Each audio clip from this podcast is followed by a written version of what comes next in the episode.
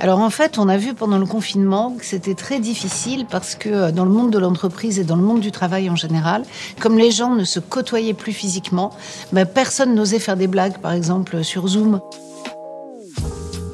Le rire est une chose surprenante. Il est unique et représente la beauté et l'ambivalence de notre nature. À lui seul, il est capable de dompter toutes nos émotions, de la plus noire colère au chagrin le plus profond. Le rire est une bouée de sauvetage capable de nous sortir de situations de détresse et de tensions intenses. Mais avant tout, le rire est un cadeau, un moment de bonheur incontrôlable et jouissif. Il est le déclencheur qui invite à la rencontre. Il résonne en cœur dans le cercle d'amis et est le ciment des grandes amitiés.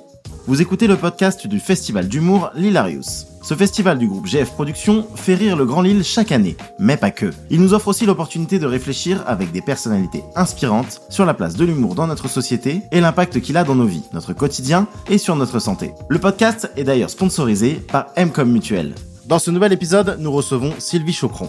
Cette neuropsychologue spécialiste des sciences cognitives nous parle de l'importance du rire dans notre société.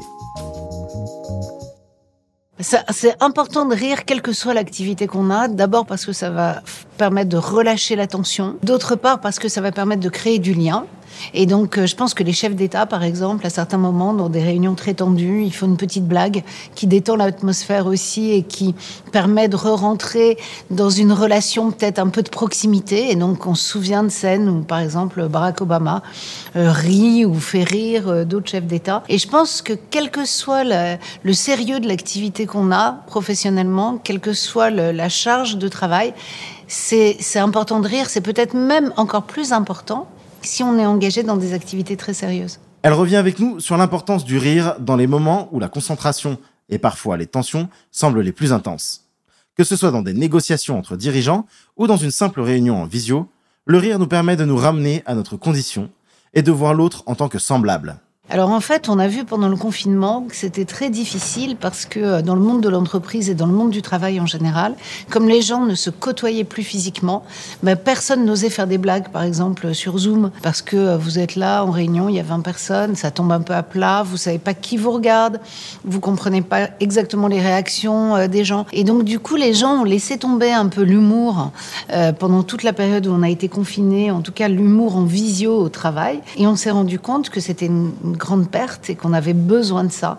Et donc euh, maintenant, effectivement, euh, on conseille euh, aux gens, même quand ils ont des réunions visio, bah, de raconter une petite anecdote drôle ou d'essayer de détendre l'atmosphère parce que c'est nécessaire. C'est dans la collectivité que le rire se propage le mieux. À deux, dans un cercle d'amis ou dans un auditorium avec des milliers d'inconnus, le rire se déclenche beaucoup plus facilement que seul. C'est d'ailleurs l'une des rares choses que l'on ne cherche pas à maîtriser, et qui apporte un réel sentiment de lâcher prise. Le cerveau, euh, il comporte des neurones qu'on appelle miroirs. Ces neurones miroirs, ils s'activent quand on regarde quelqu'un en train de faire quelque chose. C'est-à-dire que si je regarde quelqu'un rire, j'active dans mon cerveau les mêmes régions que si je riais moi-même.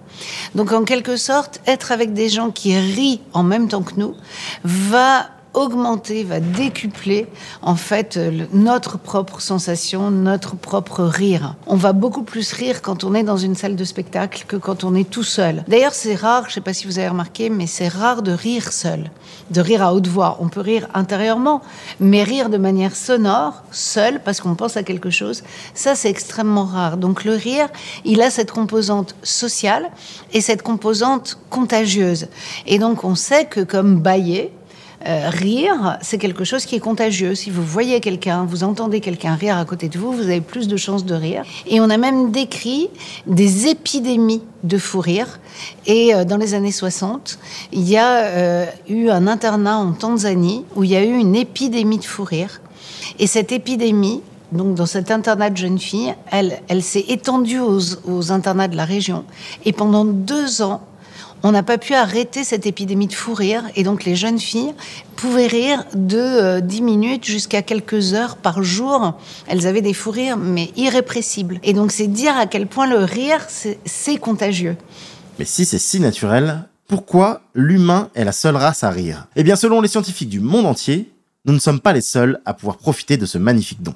Alors, on pourrait croire que le rire est le propre de l'homme, mais pas du tout. En fait, on a trouvé des cris chez certains animaux qui sont spécifiques lorsqu'ils sont en train de jouer ou lorsqu'ils sont dans des situations plutôt gaies. On pense que les animaux comme les rats, les dauphins, les singes sont capables de rire ou en tout cas d'exprimer quelque chose qui ressemble au rire. Ouais, les rats. Mais vous avez pas vu ces vidéos où on chatouille des rats et ils émettent des petits cris euh Ah oui, il faut que vous alliez voir ça.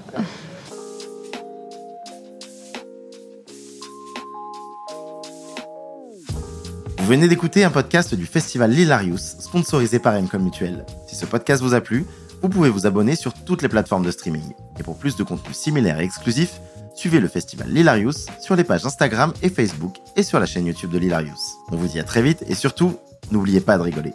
C'est bon pour la santé.